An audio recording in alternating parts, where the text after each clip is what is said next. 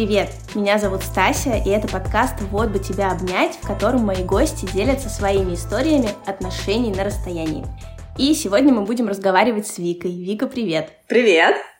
Я сегодня встала очень рано, потому что мы с Викой находимся в разных часовых полю... полюсах. Поясах. Я же говорю, очень рано встала. Я в Москве, Вика, а откуда ты? Я из Нижнего Новгорода, но сейчас я живу в Австралии. До того, как я переехала в Австралию, я еще жила год в Монголии. Вот сейчас я здесь уже почти три года, в смысле уже чуть больше, чем три года. Живу, работаю в Брисбене. И твой переезд, сейчас немножко спойлеров, был э, связан с сабджем нашего сегодняшнего обсуждения. Ну да, можно и так сказать, да. Одним из факторов э, моего переезда именно в Австралию однозначно были отношения с Австралией австралийцам, которые у меня завязались в Монголии. Такой был у меня не очень э, прямолинейный путь, наверное, к этим отношениям и к этой стране в частности. О, да. Как это было? Расскажи, пожалуйста. Я работала достаточно долго в Нижнем Новгороде в одной из компаний Большой Четверки. Это компания, которая занимается аудитом, консалтингом. Работала там очень долго, была не, не очень сильно счастлива от того, чем я занималась, и в какой-то момент мне предложили поехать на секондмент, ну, такой, типа, как командировка в Монголию, в наш монгольский офис. Я на тот момент была вообще в шоке, типа, у нас что, вообще есть монгольский офис, и что в Монголии вообще что-то есть? И как бы мне показалось, что это такой знак вселенной, потому что незадолго до этого я мне сестра подарила такую карту, в которой можно закрашивать, ну не закрашивать, а стирать как бы, да, страны, в которые, которые ты посетила. И я увидела там Монголию. Ну не то, чтобы я никогда до этого не знала о существовании этой страны, но я увидела, что она огромная страна, которая вообще у меня не была никогда на радарах. Я достаточно много путешествовала, проехала, наверное, сейчас, ну, к текущему моменту, включая карантин, когда я никуда не могла поехать, больше 40 стран. Поэтому для меня это тогда был такой, типа, ого, Монголия. И я просто не задумалась, что-то там погуглила, и вот там несколько месяцев спустя мне приходит такое предложение поработать в Монголии. И я такая, окей, почему бы нет? Я приезжаю в Монголию, и получается так, что после 30 лет проживания в Нижнем Новгороде, то есть я там родилась, э, училась, выросла, работала очень долго, я переехала совершенно одна в другую страну. И да, конечно, я не думала, что я останусь в Монголии надолго, но получилось так, что вообще-то я там задержалась на целый год. Для меня это была страна, в которой я себя чувствовала как в компьютерной игре. То есть я туда приехала, я знала, что я оттуда уеду, и что что про меня никто ничего не знает. Ну, то есть я могла просто создать своего вот этого героя Sims такой, какой, какой бы я хотела. И в частности, что я начала делать, я достаточно общительный человек. У меня в Нижнем всегда был такой огромный, очень разнообразный круг друзей, знакомых. А тут я приехала, то есть я вообще одна. Я никого вообще не знаю по всей стране, во всем целом городе Улан-Батаре. И я начала выращивать свой круг общения всеми возможными способами. Я ходила на встречи экспатов, я принимала людей по каучсерфингу, каучсерфингу, я ходила на встречи каучсерфинга. Я, естественно, пошла на дейтинговые приложения. И это был такой, на самом деле, первый серьезный опыт встречи с дейтинговыми приложениями у меня. Я ходила просто на тиндер-свидания постоянно. С любыми людьми, там, с монголами, не с монголами, с экспатами. И это иногда выливалось какие-то очень смешные истории. На самом деле, несмотря на то, что с моим бойфрендом, австралийцем, мы сначала смачились в Тиндере, из этого матча ничего не выросло, и мы после нескольких недель просто встретились на встрече экспатов. И так мы познакомились. Он был австралиец, я была русская, мы были в Монголии. Так все началось. Как австралиец попал в Монголию? Отличный вопрос. До того, как я приехала в Монголию, я ничего не знала о Монголии. Как выяснилось, в Монголии очень много добывающего бизнеса. Там, к сожалению, нету нефти, но там есть все, что все остальное, короче, что возможно вырыть из земли. И, соответственно, например, такие страны, как Россия, очень много роют, а Австралия это тоже огромная добывающая страна. Об этом я никогда не знала до того, как я приехала в Монголию. И оказалось, что Австралия, ну, во-первых, там есть огромная шахта австралийской, а, одной из самых больших майнинговых компаний, а, добывающих компаний в мире, Рио Тинта, у них есть там огромная шахта, например. И кроме того, что делает Австралия, они не только делают эти разработки и выкапывают что-то, они еще и пытаются потом улучшить имидж страны и посылают туда волонтеров. И волонтеры могут э, быть любого рода, то есть они могут быть, окей, мы будем вам сейчас поддерживать ваше сельское хозяйство и учить вас, как э, восстанавливать землю после того, как мы что-то вырыли, но и может быть абсолютно как бы не, не связанное с этим майнингом, может быть, э, окей, мы пришлем вам людей, которые будут помогать вашей молодежи учить английский, будут помогать вашим э, людям нетрадиционной ориентации выживать в обществе, в традиционном обществе. Или будут помогать, как мой бойфренд, например, он работал в NGO, как это по-русски, ну, волонтерской организации, по сути, которая боролась с домашним насилием. То есть они строили центры для женщин и детей, которые страдали от домашнего насилия, куда они могли прийти, провести какое-то время или там остаться надолго. В общем, он там оказывался различной помощью, там, медицинская, психологическая и так далее. И вот он занимался вот этим, например. Ну и, конечно же, там, когда девочки вот с такими благими намерениями, как я, например, с чувством прекрасного, говорят, я вот работаю, значит, against domestic violence, а до этого он еще провел несколько лет в Африке, он работал с Красным Крестом. Но сердце мое просто растаяло моментально, практически. У меня знаешь, какой вопрос возник? Я просто представила, что вот приезжаешь в страну, знаешь, что ты скоро уедешь. Мне кажется, я бы практически сидела на чемоданах и боялась бы, наверное, заводить какие-то новые близкие знакомства, потому что я же знаю, что я скоро уеду. Мне проще поддерживать связь со своими дома, чем пытаться построить что-то заново, зная, что это все ненадолго. Не было страшно обрасти какими-то связями, зная, что ты планируешь уезжать совсем скоро. А, отличный вопрос. И, наверное, как бы это, эта штука работает в обе стороны. То есть, с одной стороны, да, ты такой, типа, ну, мы тут все ненадолго. То есть, когда, например, Крис, э, мой бойфренд, приехал туда, у него был проект, наверное, на 8 месяцев. Я на тот момент еще... Все, у меня изначально контракт в Монголии был всего на 6 месяцев. Я его потом продлила. То есть, я думала, что у нас вообще там какое-то было пересечение, типа, там, 4-3 месяца. И, э, с одной стороны, да, ты думаешь, что все это не по-настоящему, а с другой стороны, когда ты думаешь, что все не по-настоящему, ты к этому очень легко относишься, и эта легкость привносит намного большую открытость. Ты просто говоришь, окей, вот я вот такая, ну как бы тебе это нравится или тебе это не нравится, до свидания, как бы мне пофигу, потому что я тебя не увижу через несколько месяцев и больше никогда. А либо эта открытость, она моментально впускает этого человека в твою жизнь, ну и, и он тебя, соответственно, впускает в свою жизнь, потому что, ну, а почему бы нет? А потом уже что-то случается различными путями. И что-то случилось? И что-то случилось.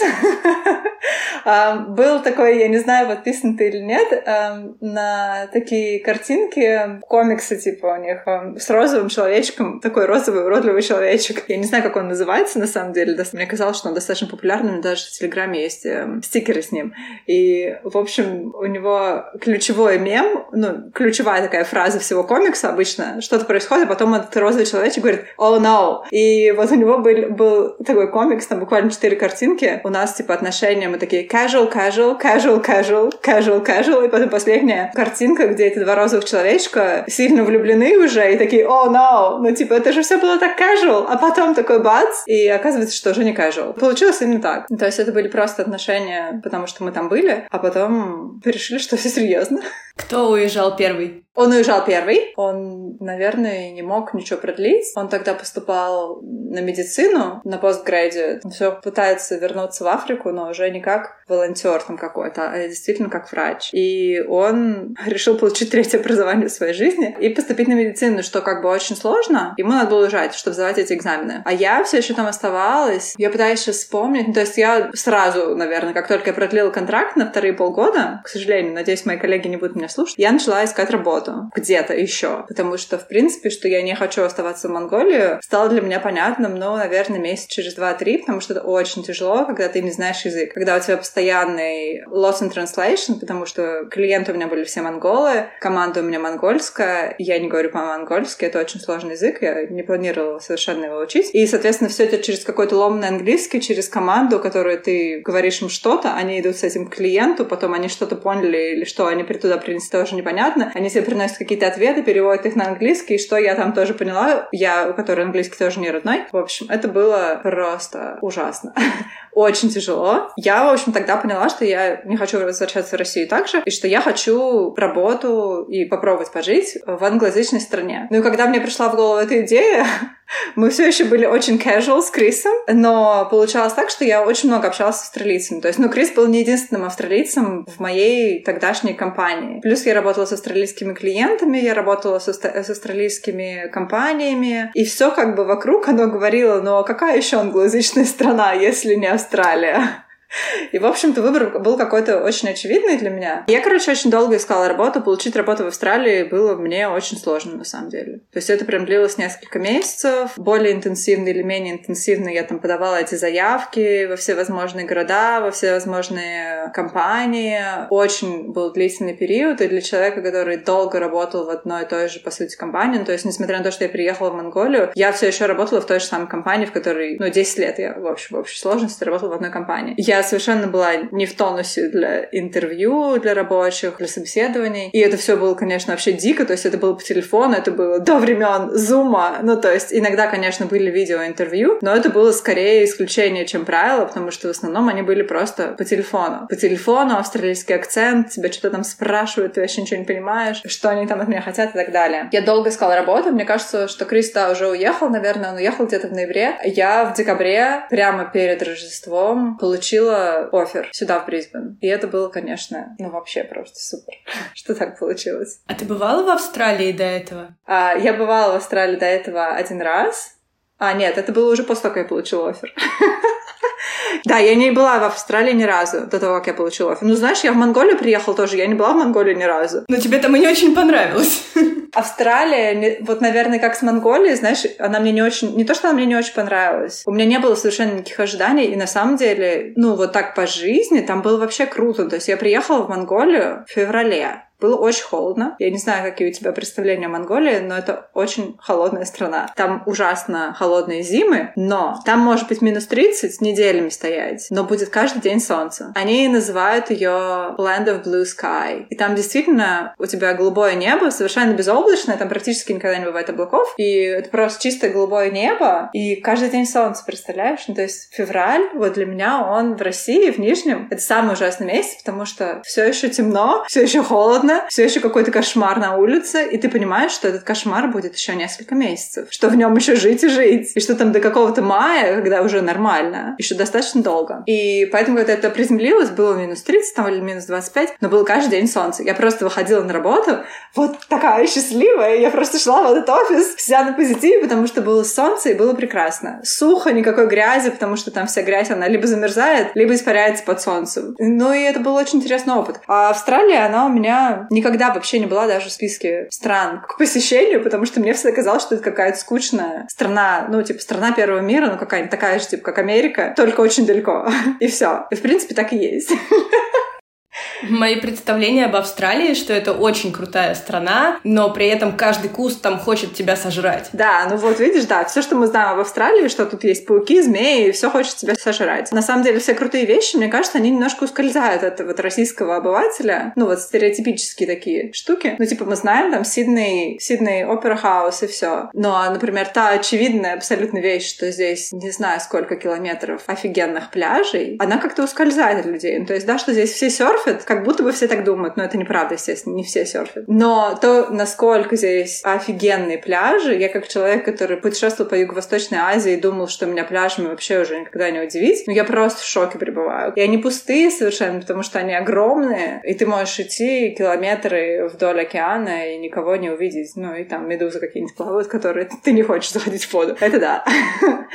В общем, да, я ни разу не была в Австралии до того, как я получила джоп-оффер, но после того, как я его получила, мне же нужно было еще отработать какое-то время, плюс еще там визу получить. В общем, это все было очень долго. Я получила офер в декабре, а приехала сюда в конце марта. То есть это было больше трех месяцев вот этого между, между всем. И я полетела туда на Новый год, в Австралию. И это было, конечно, просто сумасшествие, потому что это было очень дорого. Я туда... Это было очень долго.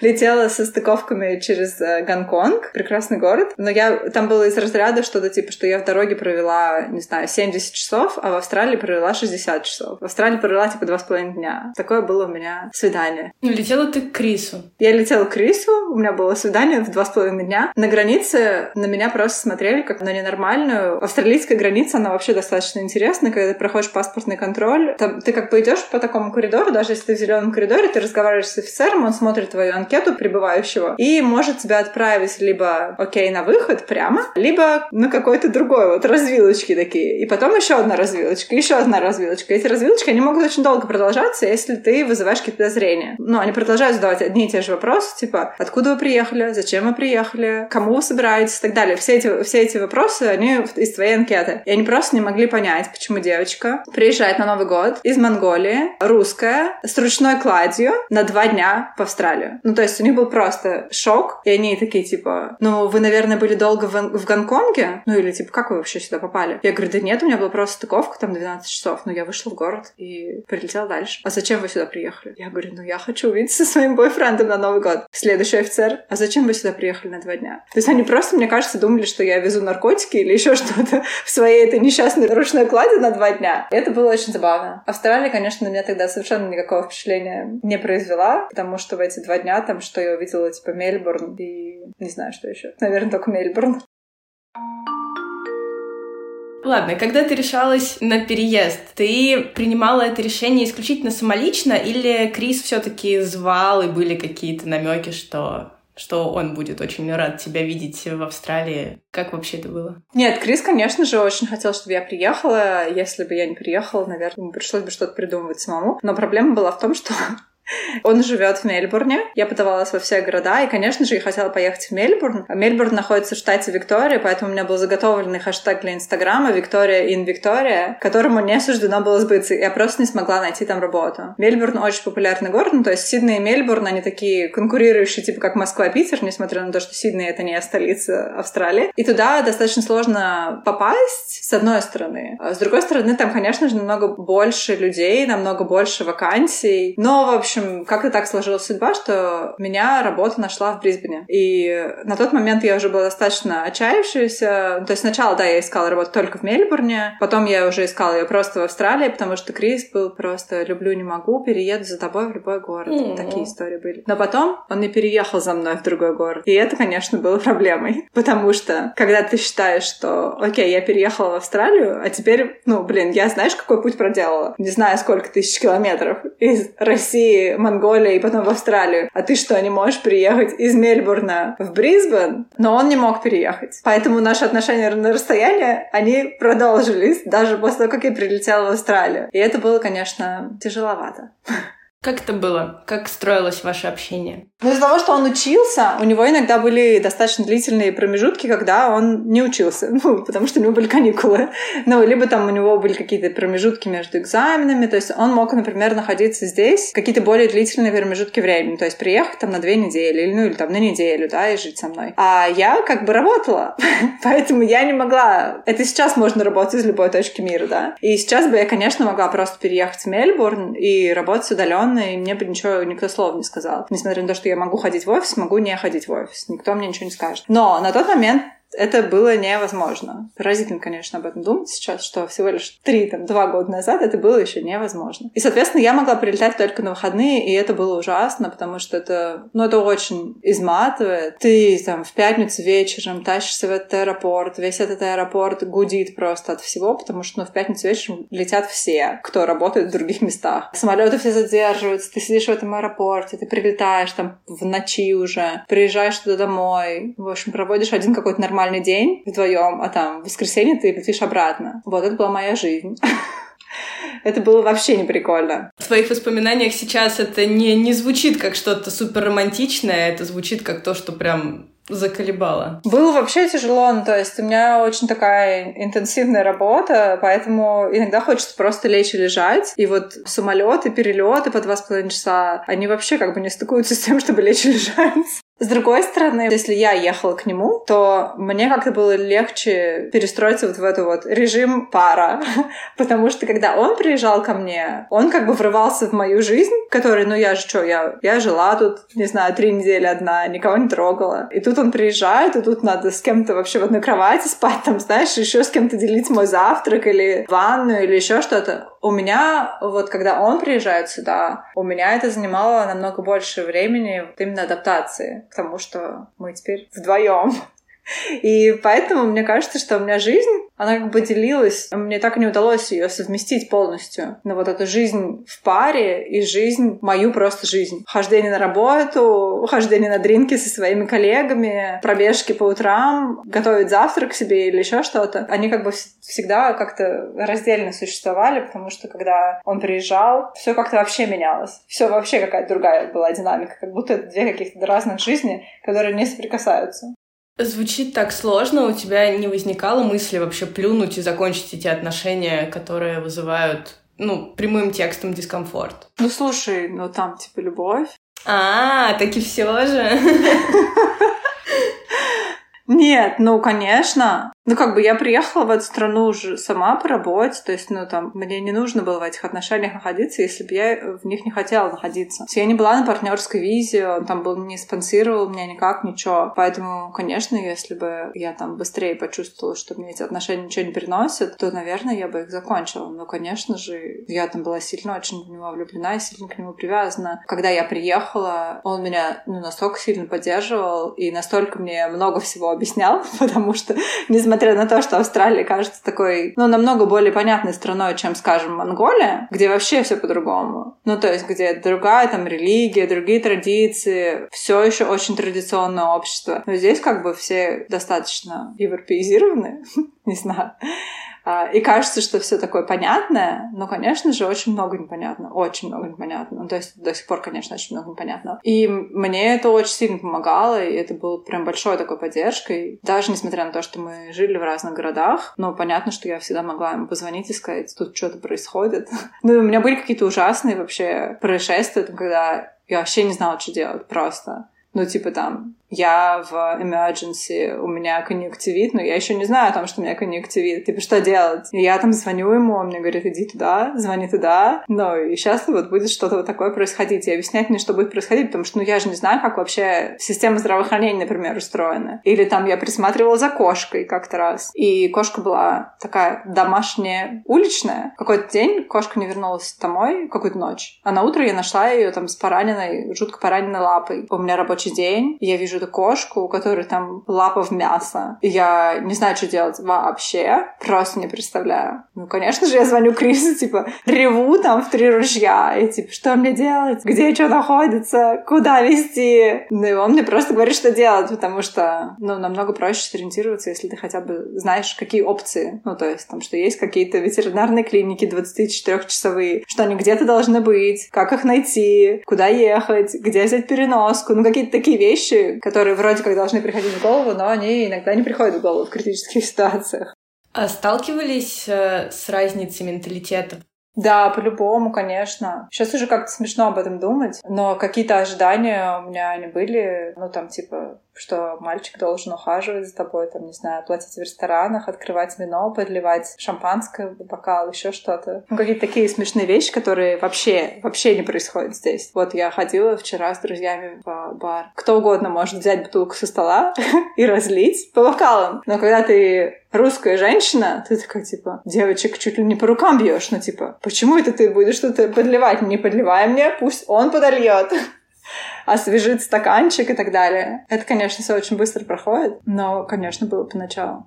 Я на самом деле пытаюсь понять просто вот какой-то этап притирки он был, ощутимый, потому что вы из разных стран, ты к нему прилетела. Ну хорошо, ты прилетела не к нему, но все-таки к нему. При этом он все равно остается на расстоянии в другом городе, и все это держится исключительно, исключительно на огромной э, любви, которая все э, какие-то дискомфортные моменты покрывает. Ну, сложно сказать, потому что какие-то вещи, мне кажется, мы так до конца друг друга и не поняли. Ну, вообще, конечно, забавно, что я, например, всю жизнь считала, что отношения между людьми разных национальностей невозможно. Ну, типа, если ты не смотрел мои мультики, то что ты вообще про меня понимаешь? И было забавно входить в эти отношения, там, пытаться что-то про себя объяснить, что-то дать понять, может быть, даже физически показать какие-то фильмы советские, которые, конечно, когда ты смотришь с человеком другой культуры, ты такой, типа, что вообще такое происходит? Ты просто смотришь на это другими глазами. Я решила показать ему, например, фильмы «Брат», «Брат 2» в какой-то момент. И что же еще? С Петром Мамоновым фильм, где он играет этого бешеного старца. «Остров» он называет. «Остров», да. Но это было очень интересно. Смотреть за реакцией и осознавать свою реакцию в те же моменты, да. Ты вообще другими глазами смотришь. Ну или, например, как недавно вышла, ну как недавно, пару лет назад вышла эта Мэри Поппинс новая, американская, наверное. Мы посмотрели ее в кинотеатре, и я такая,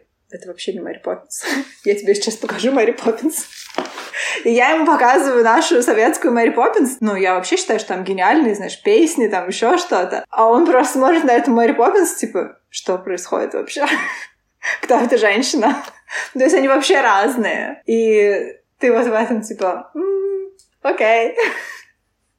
Просто принятие практикуешь. Продолжаешь практиковать его. Были какие-нибудь романтичные сюрпризы, пока вы были на расстоянии, получалось что-нибудь устроить друг для друга? Ну, мы, конечно, там устраивали сюрпризы, типа как приезжали там без предупреждения, еще что-то такое. Ну, тут очень много всяких прикольных доставок. Здесь, как ни странно, наверное, можно совершенно легально, например, доставлять алкоголь, поэтому можно всегда там доставить, не знаю, любимое вино и какой-нибудь любимый сыр друг другу, и там как-то порадовать, если какой-нибудь плохой день на работе или там еще что-то там случилось. Ну, какие-то такие штуки, конечно, конечно, наверное, любые отношения на расстоянии через это проходят. Ну, приходится как-то находить, да, способы, ну, как-то соприкоснуться без соприкосновения физического, потому что вы не можете быть вместе тогда, когда вам хочется быть вместе. Мы, например, э, какое-то время увлекались бегом. У нас была такая микротрадиция. Мы дарили друг другу слоты на забеге, чтобы вдвоем там пробежать там в Мельбурне. По центру Мельбурна мы бежали, например, 10 километров вдвоем. Или там в Брисбене тоже десятку делали. Как-то раз хотели в Сидней пробежать 15 километров. Там есть такой классический забег называется City to Surf. Ты бежишь из центра Сиднея до вот этих вот пляжей сиднейских сумасшедших. 15 километров, там просто супер классный, ну, как бы такой когда по такой дороге бежишь, что ты все время практически вдоль океана. Но были какие-то ужасные грозы, и я просто не смогла вылететь в Сидней, но пришлось все отменять. Я по-прежнему держу это в своем вишлисте, на самом деле, этот забег. Насколько для тебя важен тактильный контакт и как прожить длительное время без него, когда хочется обнять человека, а не получается? Есть лайфхаки? Нету. Лайфхаков нету, мне кажется. И мне кажется, что эта сложность, она не, не ну, хотя, наверное, можно сказать, что я со всеми сейчас в long distance relationship, но моя семья по-прежнему живет в Нижнем Новгороде, у меня там есть моя сестра, есть мой племянник, которого я не видела там четверть его жизни уже получается. Это, наверное, самый большой стресс вообще в эмиграции, мне кажется, когда тебе хочется просто на ручки а ты не можешь просто на ручке, потому что у тебя нету вот этого человека, которому можно просто на ручке. Не знаю. Мне было бы интересно узнать какие-нибудь другие э, идеи других людей, если они существуют, как на ручке залезть. Ну, на самом деле не всем это нужно так остро, то есть кто-то не нуждается в постоянном тактильном контакте, mm. поэтому кто-то отношения на расстоянии переживает, ну, а относительно, насколько это возможно, спокойно и довольствуется общением через э, мессенджеры и созвоны. А для кого-то это прям камень преткновения. Ну да, может быть, я тоже вот не, не, знаешь, не на самой высокой шкале тактильности. Ну, то есть не то, чтобы у меня там постоянный какой-то есть запрос, типа, о, надо скорее обниматься с кем-то каждый день 24 на 7. Нет, конечно, нет. Наверное, если бы я была такой, я бы не вляпалась в такие отношения. Но вот, да, иногда там, знаешь, у тебя ПМС, там, или у тебя действительно какой-то ужасный день на работе, и, и хочется, да, просто обнять и плакать, но нету. Какие были перспективы? Перспективы были. Я могла бы переехать в Мельбурн. Я могла перевестись в мельбурнский офис. Он мог бы переехать в Брисбен. Но мы так не съехались. Все это становилось, как ты знаешь, тяжелее и тяжелее поддерживать. И вот это отсутствие какой-то end date, который, наверное, ключевой момент во всех long distance relationship, да, когда у тебя есть дата, в которой ты понимаешь, что мы будем жить долго и счастливо, умрем в один день, заведем собаку, будем гулять по пляжу вместе за ручку каждое утро. И когда она отсутствует, вот эта вот точка, к которой вы идете, даже если точка через 5 лет, через, не знаю, 25 лет, но вы знаете, что она будет, но вот этой точки у нас не было. То есть он всегда считал, что я должна переехать в Мельбурн, а мне просто не понравился Мельбурн. Я его просто возненавидела. То есть когда я... Ну, мне приходилось прилетать туда постоянно. То есть как минимум раз в месяц я была в Мельбурне. И есть люди, влюбленные абсолютно в этот город. Э, это город, который там заслужил какие-то несколько лет подряд, был лучшим городом для жизни во всем мире, какие-то там есть у него супер награды, еще что-то. Я до сих пор не могу понять, в чем прикол. Вот недавно там опять была, и до сих пор не могу оценить прекрасности этого города. Ну, то есть для меня Брисбен в сто раз круче. И по климату он мне намного больше нравится. Ну, то есть Мельбурн — это типа как наш Питер. То есть если, тебе повезло с погодой в Питере, то как бы все классно. Но примерно 90% вероятность, что тебе не повезет с погодой. И тогда все плохо. Тогда просто дождь, арктический ветер, серость, ну и холодно, прям на порядок холоднее, чем здесь, например. Я человек, который провел слишком много времени в холоде. Для меня это прям, ну, критический момент. Мне прям очень важно, чтобы было комфортно. Чтобы я могла, там, знаешь, с голыми ногами в любой день выйти на улицу и не умереть. Ну, короче, я не хотела переезжать в Мельбурн, а он не мог переехать в Брисбен, потому что он учится на этом на эту медицину свою. И он будет учиться еще, я не знаю, сколько времени, еще еще три года, наверное. Поэтому это было too much. И это стало причиной разлада, причиной дальнейшего окончания отношений. Слушай, ну, наверное, мне всегда как бы сложно называть какие-то причины, там, знаешь, всех моих каких-то длительных, серьезных отношений, потому что, ну, я не верю, что есть какая-то одна причина. Ну, нет, он мне не изменял, я ему не изменяла. Никто там ничего не вскрылось, что он э, ест младенцев или там, что я что-то еще делаю. Ничего такого не скрылось. Э. Мы просто не съехались, ты не видела, что он ест младенцев, не успела узнать. Да, да, да, да, да. Он, он успешно скрывал все это три года практически. Да, наверное, это было, знаешь, ну просто в какой-то момент было осознание, что, что нет. Ну, то есть, наверняка же, если бы это был какой-то другой человек, ради которого бы я, я готова была сказать, окей, я для тебя, чтобы быть рядом с тобой и просыпаться с тобой каждое утро, я буду жить в Мельбурне. Наверняка это возможно. Ну, я верю, что я могу встретить такого человека, ради которого я сделала этот шаг. Но для меня вот этот какой-то приоритет моего комфорта, он не перевесил важность этих отношений, потому что важность была, видимо, недостаточно важная. И да, в какой-то момент я просто приняла решение, что это бессмысленно. То есть это очень тяжело, и то, сколько энергии это require, требует. Да, то, сколько энергии это требует от меня, оно как бы не возвращает в ответочку никакую. Ну, не никакую, но просто возвращать недостаточно. И я решила, что хватит. Что ж, не хочется заканчивать на такой ноте. Но это все не так трагично. Мы по-прежнему друзья. О, серьезно, вы общаетесь? Круто. Да, конечно, мы общаемся. Эм, ну, как я даже ездила к нему на день рождения пару месяцев назад. У него был юбилей. Поэтому я решила, что, конечно, я должна съездить. Ну и вообще, не то чтобы все как-то, знаешь, очень печально, нет? Я вернулась к своим приложениям для знакомств. А, у тебя активная жизнь. Как сейчас э, с локдауном в Австралии? Ну, в Брисбене вообще не практически нет никакого локдауна. У нас же нет практически случаев заражения, за, за исключением людей, которые приезжают из-за границы, и они находятся в отельном карантине. Поэтому, в принципе, для людей таких, как я, никаких ограничений нет. Круто. Наверное, там есть какие-нибудь, не знаю, ограничения, там, типа, 100 человек в одном заведении или еще что-нибудь такое, но это не касается какой-то обычной жизни. Круто. Спасибо огромное за историю, Вика. Это прям обалденно, если честно, звучит все как в каком-то кино. Я иногда так про свою жизнь думаю, что все звучит как в каком-то кино, что это все не про меня. Спасибо тебе огромное. Спасибо тебе. Пока-пока. Пока. Спасибо, что дослушали до конца. Подписывайтесь, оставляйте комментарии. И если вам понравился этот выпуск, по ссылке в описании вы можете поддержать мой маленький проект. Мне будет очень приятно. Спасибо и до встречи!